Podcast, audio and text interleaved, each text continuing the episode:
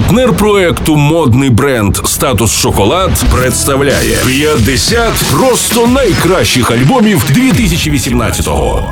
Доброго дня! З вами у студії Просто Радіо Стерео Ігор продовжуємо підводити спокусливі музичні підсумки 2018-го. Джон Хопкінс, англійський саунд-продюсер, музикант, діджей, також відомий по участі у записі альбомів таких музикантів, як Брайан Іно, Coldplay та Девід Холмс, у травні минулого року презентував Singularity – п'ятий студійний диск, що вийшов на лейблі Domino, де також видаються записи Dirty Projectors, Arctic Monkeys, Franz Ferdinand, Tricky, Hot Chip та The Kills.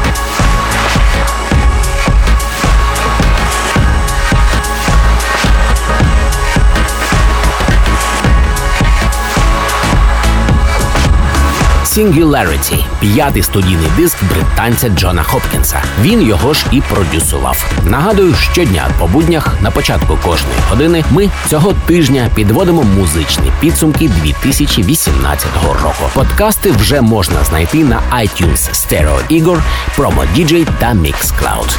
Це Стеро Ігор. До зустрічі через годину з черговим музичним шедевром на просто радіо. Партнер проекту модний бренд Статус Шоколад. Спокуса в ідеальній формі.